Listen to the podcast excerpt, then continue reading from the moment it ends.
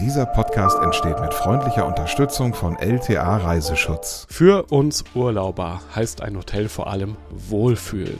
Für die, die dort beschäftigt sind, heißt es aber in erster Linie harte Arbeit.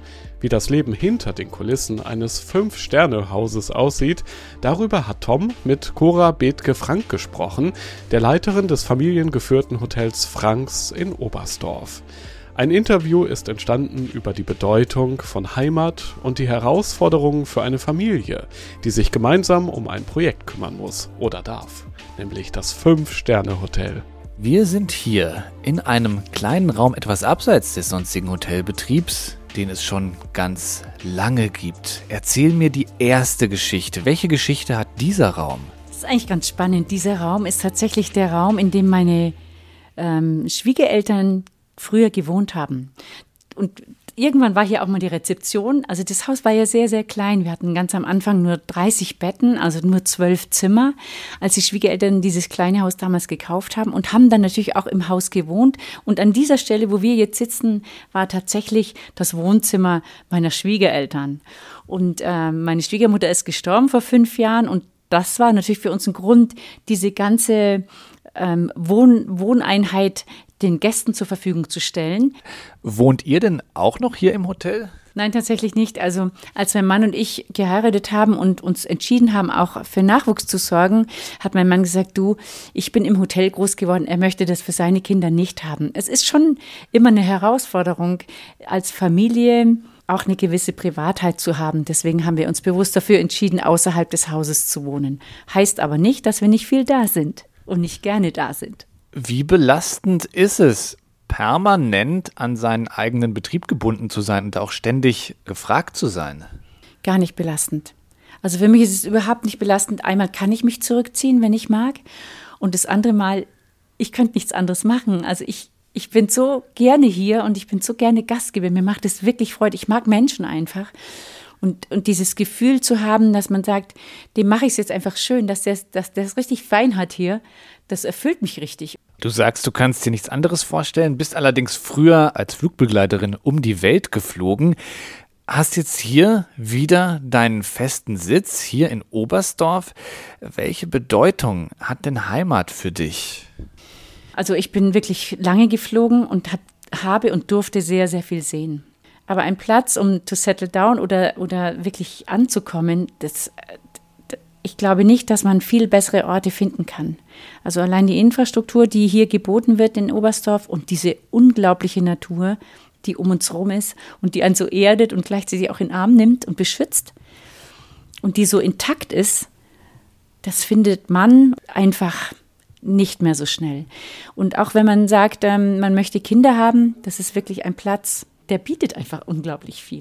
Diese Heimat ist natürlich sehr stark geprägt vom Tourismus. Also man sieht es, wenn man nach Oberstdorf reinkommt, die Schilder der Pensionen, die fallen einem quasi ins Gesicht. Gibt es eigentlich auch ein zu viel an Tourismus? Also wir sprechen ja leider inzwischen ein bisschen vom Overtourism. Sehe ich nicht so. Ich denke, wir haben genügend Kapazitäten. Auch die Auslastung in Oberstdorf ist bei weitem noch nicht da, wo sie sein könnte. Ich würde mich über ein bisschen mehr Qualitätstourismus freuen. Sprich, dass wir wirklich schauen, dass wir ähm, tolle Angebote haben, gute Angebote haben, Angebote haben, die zur Region passen und die nachhaltig sind. Und die dürfen dann auch ein bisschen teurer sein, weil ich glaube, dass wir dann den Gast auch haben, der das alles zu schätzen weiß. Und ihr seid ja einen extrem langen Weg gegangen. Seit 1964, als das hier als Pension mit 30 Betten angefangen hat. Was würdest du sagen, hat sich am stärksten verändert im Hotel Franks in dieser Zeit? Einmal natürlich die Größe. Wir haben jetzt 140 Betten und haben sukzessive angebaut. Das hat mein Schwiegervater schon gemacht. Mein Schwiegervater hat immer da bin ich ihm heute auch noch dankbar dafür, sehr großzügig gebaut, egal ob das das Schwimmbad war, das Restaurant, die Zimmereinheiten. Unser kleinstes Zimmer hat 30 Quadratmeter und 26 sind Standard im Fünf-Sterne-Bereich. Und ähm, wir haben immer sehr viel Wert auf Qualität gesetzt, auf tolle Materialien, auf einheimische Materialien und haben uns jetzt zum, in, hauptsächlich auch in Richtung Wellness nochmal entwickelt. Und begonnen das hatten wir gerade schon gesagt, hat es als Pension. Wann ist da dieser Funke gekommen? Wir verlassen diesen Bereich Pension und trauen uns wirklich so groß zu träumen, dass wir sagen, wir ziehen jetzt hier das Fünf-Sterne-Luxushotel auf? Das war in dem Moment, ich weiß es noch relativ genau, das war im Jahr 2000, als wir nochmal groß gebaut haben und sehr große Zimmer und Suiten gebaut haben. Dann kam uns auch die Idee oder der Gedanke, wirklich in den Fünf-Sterne-Bereich zu gehen, zumal wir mehrere Vier-Sterne-Häuser haben in Oberstdorf. Aber unser Angebot war einfach immer ein Ticken drüber. Und wir haben diese fünf Sterne sehr leicht erreicht. Wobei diese fünf Sterne ja natürlich auch viel auf die Hardware ausgerichtet sind. Und ich muss an der Stelle sagen, unser USP ist aber eigentlich unser Team und dieses Engagement mit und die Herzlichkeit, mit der dieses Team arbeitet und die uns auch schon seit Jahren begleiten und unterstützen und uns auch wirklich persönlich viel Freude machen. Was würdest du sagen, war in all dieser Zeit das größte Hindernis, das ihr überkommen musstet? Wann war es mal richtig schwer? Es war ein schwieriger Moment, als die erste Übergabe stattgefunden hat von den Schwiegereltern auf uns. Das war dann Mitte der 90er, als wir übernommen haben. Das war ein bisschen ein schwieriger Prozess, sowohl finanzieller als auch persönlicher Art. Das hat uns aber auch gleichzeitig, als es dann komplett bei uns war, also bei meinem Mann und mir war, hat es uns auch un, einen unglaublichen Auftrieb, einen unheimlichen Schub gegeben. Hat gesagt, so jetzt, jetzt können wir wirklich schalten und walten, wie wir das für richtig halten und konnten dann auch Grund dazu kaufen. Das ist eine Riesengeschichte hier in Oberstdorf, weil der Grund ist exorbitant teuer. Und wir haben, wenn du dich ein bisschen umschaust, auch nicht viel Möglichkeiten, in irgendwelche Richtung zu gehen. Es ging bei uns immer nur in eine Richtung, wo wir dazu kaufen konnten. Und das war schon, das war eine schwierige Zeit. In der Zeit hattet ihr auch natürlich die ganze Zeit Unterstützung durch eure Mitarbeiter, die hier sind. Nimm uns dann noch mal so ein bisschen mit hinter die Hotelrezeption. Wie wichtig ist es, ein gutes, motiviertes Team an seiner Seite zu haben? Schau, Tom, wir haben gut 100 Mitarbeiter und das Witzige ist ja, es muss ja alles Hand in Hand gehen. Also der Teamgedanke ist sehr, sehr hoch. Und der Gast, es ist ja so, es ist ja wissenschaftlich bewiesen, wenn jemand ein schlechtes Erlebnis hat, brauchst du neun gute, um das wieder wettzumachen. Und genauso ist es natürlich auch bei uns, wenn, wenn irgendwas schief läuft, geht der Gast nach Hause und sagt, boah, Mensch, bis das Zimmer fertig war, das hat ja ewig gedauert. Dass alles andere gestimmt hat, das blendet man gern mal so ein bisschen aus. Deswegen ist es so wichtig, dass dieses Team mit uns an einem Strang zieht. Aber die haben an sich selber so einen hohen Anspruch. Das sieht man denen direkt an. Die sind selber unglücklich, wenn sie Fehler machen, weil sie es einfach wollen. Die haben das so tief auch in ihren Herzen drin, dass sie gerne gute Gastgeber sein wollen. Und wir allein als Familie schaffen es ja eh nicht. Reden wir noch mal so ein bisschen über das Thema Wellness. Ich habe den Eindruck, da haben sich eben auch die Ansprüche von Gästen in der vergangenen Zeit sehr stark erhöht. Kommt man da eigentlich noch mit oder muss man immer noch eine noch größere Sauna oder sowas bauen?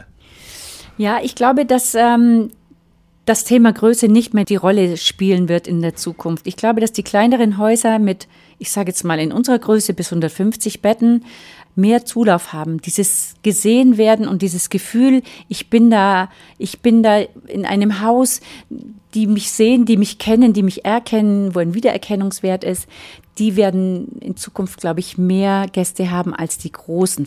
Also das Thema Wellness spielt eine Riesenrolle. Ein möglichst breit gefächertes Angebot, sage ich jetzt mal, das muss nicht unbedingt auch immer wahnsinnig viel Platz haben, aber es muss sehr gut durchdacht sein, es muss fein sein, es muss den Menschen die Möglichkeit geben, sich zurückzuziehen, sich zu erholen und wie gesagt auch sich selber wieder zu spüren. Was heißt das für dich, sich selber zu spüren? Es ist so viel ähm, Einflüsse von außerhalb, ob das jetzt die Medien sind oder die aktuellen Situationen. Ich glaube, der Gast oder der ja, der Gast ist sehr dankbar, wenn er einen Platz findet, in dem er ein bisschen zu sich selber finden kann, sich spüren kann. Da spielt die Natur um uns herum auch eine Riesenrolle natürlich. Und wir versuchen, das außen nach innen zu holen und hier ihm auch die Natur ein bisschen oder auch diese Ursprünglichkeit und dieses, diese Natur einfach wieder ein Stück weit an die Hand zu geben. Das Haus ist relativ klein, es ist jedenfalls kein riesiger Bettenbunker. Hast du dich trotzdem schon mal hier verlaufen? tatsächlich jetzt nach dem letzten Umbau haben wir zwei Türen zugemauert und ich bin tatsächlich im wahrsten Sinne des Wortes gegen die Wand gelaufen, weil ich immer den Ursprungsweg noch gegangen bin und nicht den neuen. Gibt es irgendeinen Punkt, wo man sagt, wir haben jetzt Perfektion erreicht, wir müssen nicht immer weitermachen? Also das, was wir im Moment also Status quo gerade, sind wir ziemlich dicht dran. Aber ein guter Hotelier wird eigentlich auch nicht reich, weil der alles, was er hat, ins, einem immer wieder ins Hotel steckt. Und ein guter Hotelier sieht auch immer wieder Handlungsbedarf. Das ist völlig egal, ob sich das um äh, Wellness dreht, wobei wir da jetzt auf sehr guten Stand sind, ähm, ob das um Nachhaltigkeit geht, also Energie, oder ob es um die Zimmer geht, die man neu baut. Also unsere nächsten Pläne stehen schon, allerdings müssen jetzt ein bisschen warten. Und ihr wuppt das alles als die Familie Frank. Das hier ist ein Familienbetrieb für alle, die eben keine Hoteliers sind. Was unterscheidet eigentlich so ein Familienhotel von, sagen wir mal, einer großen Kette? Auf jeden Fall ist es die Führung, weil ähm, ich, es gibt wunderbare Hoteldirektoren, die sich wirklich verantwortlich fühlen für ihr Haus. Aber wenn halt mal was schief geht, dann sind sie halt weg, sage ich jetzt mal, oder gehen in ein anderes Haus. Wir gehen nicht weg. Das ist unser Haus, da hängt unser Herz dran, unsere ganzen äh, finanziellen Mittel hängen auch hier drin. Und abgesehen davon, dass wir unseren Beruf wirklich lieben, wir können, wie gesagt, nicht weg, wir wollen nicht weg und wir stehen jeden Tag in der Verantwortung. Gibt es trotzdem mal so Momente, wo man sich sagt, so, das wird mir einfach zu viel?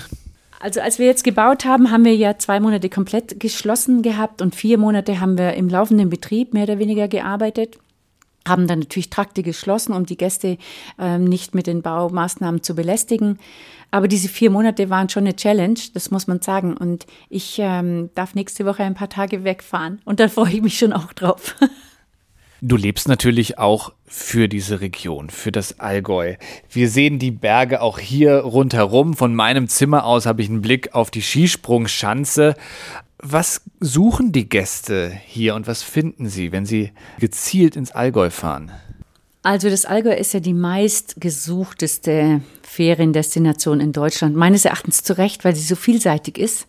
Wir haben hier Seen, wir haben Wanderwege und zwar in drei Höhen. Also du kannst im Tal laufen, du kannst Höhenwege gehen bis hin zum Klettern. Also die Vielfalt dieser Berge ist unglaublich. Also ich, wir werden da leider immer so ein bisschen unterschätzt, meines Erachtens. Wir haben auch das größte Skigebiet Deutschlands und die meisten Loipen. Und wir sind flächenmäßig auch, also Oberstdorf ist flächenmäßig die drittgrößte Gemeinde in, in ganz Bayern. Wir haben wahnsinnig viel Platz. Und du kannst hier einfach alles machen. Du kannst Mountainbiken, Skifahren, wandern, schwimmen. Du kannst alles machen. Diese Natur ist so unglaublich hier. Mich fasziniert es immer noch. Hast du denn auch für die Hörer von Lieblingsreisen einen Geheimtipp, was man hier mal unbedingt machen sollte? Wenn es ein Geheimnis ist, dann ist es ja kein Geheimtipp mehr. Also gut ausgewichen. Wie gesagt, das Schöne am Allgäu ist wirklich, dass jeder einen Weg für sich hier findet. Wir haben wie gesagt, die Klettersteige, aber eben auch ganz sanfte Wanderungen. Und es gibt, wenn man ein bisschen weg ist von den Bahnen, sage ich jetzt mal, findet man auch immer Plätze, wo man alleine ist und ähm, diese Natur für sich allein genießen kann. Aber wenn jemand bei mir vorbeikommt und mit mir gehen will, dann gehe ich selber mit ihm und zeige ihm meine Lieblingsplätze. Hast du auch einen Lieblingsberg? Ja, ich habe tatsächlich einen Lieblingsberg. Ich finde den Schattenberg wahnsinnig schön. Der ist so ein bisschen ein verwilderter Berg, da weiß man nicht genau, wo man einsteigen muss. Aber das sind halt ganz wenige Leute und der Blick vom oben vom Schattenberg oberhalb der Schanzen, die Schanzen sind auch am Schattenberg, der geht so weit, da kannst du fast bis zum Bodensee schauen, fast bis München. Hat man in Oberstdorf eigentlich ein anderes Lebensgefühl, sage ich mal, zur Wintersaison, wenn die Skitouristen hier sind im Vergleich zur Sommersaison? Nein, weil ich glaube, Nat Naturliebhaber fühlen sich hier das ganze Jahr wohl. Wir sind auch eine ganze Jahresdestination. Wir haben sommers wie winters eigentlich auch gleich viel Gäste, auch im ganzen Ort.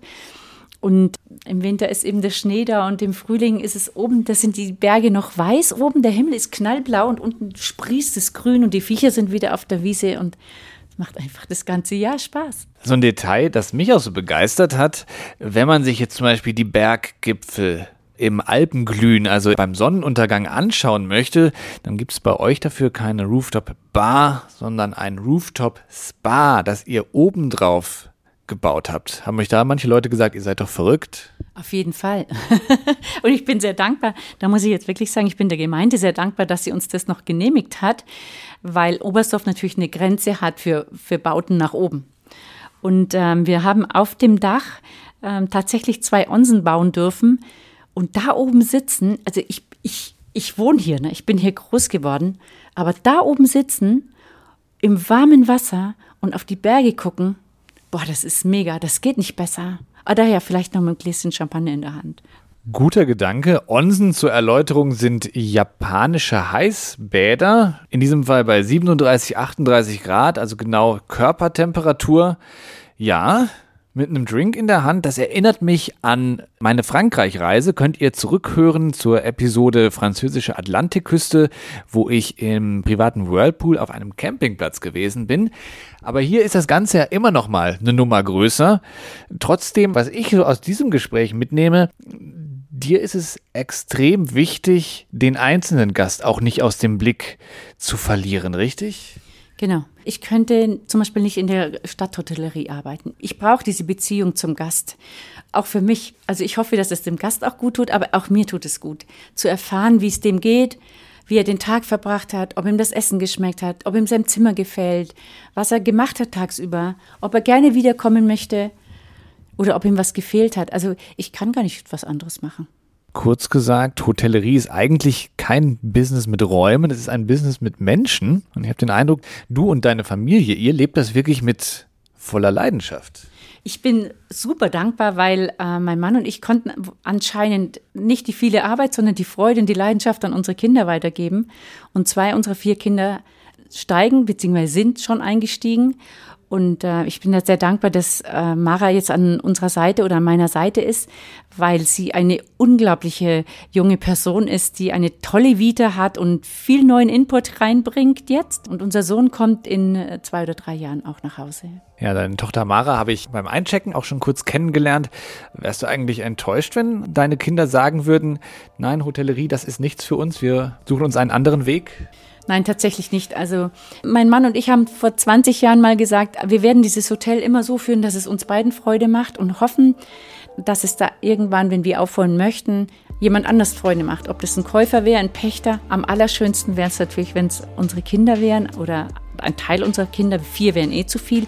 Und die zwei mittleren Töchter, die sagen tatsächlich, Mami, ich bin raus, ich mache was anderes, ich liebe dich, helfe dir auch immer, aber das ist nicht meins. Du hast mir den besten Tipp gegeben, einmal noch auf den Schattenberg gehen. Vielleicht gehe ich das morgen an. Werde auf jeden Fall Oberstdorf richtig ausprobieren. Und an euch nochmal der Hinweis, die Hauptepisode zum Hotel Franks in Oberstdorf ist auch schon online. Habt ihr die noch nicht gehört? Hört auf jeden Fall mal rein. Da gibt es auch noch einige andere spannende Themen, zum Beispiel den Besuch in einer Kaffeerösterei. Und ansonsten abonniert in jedem Fall diesen Podcast, damit ihr keine Episode mehr verpasst. Ich freue mich aufs nächste Mal.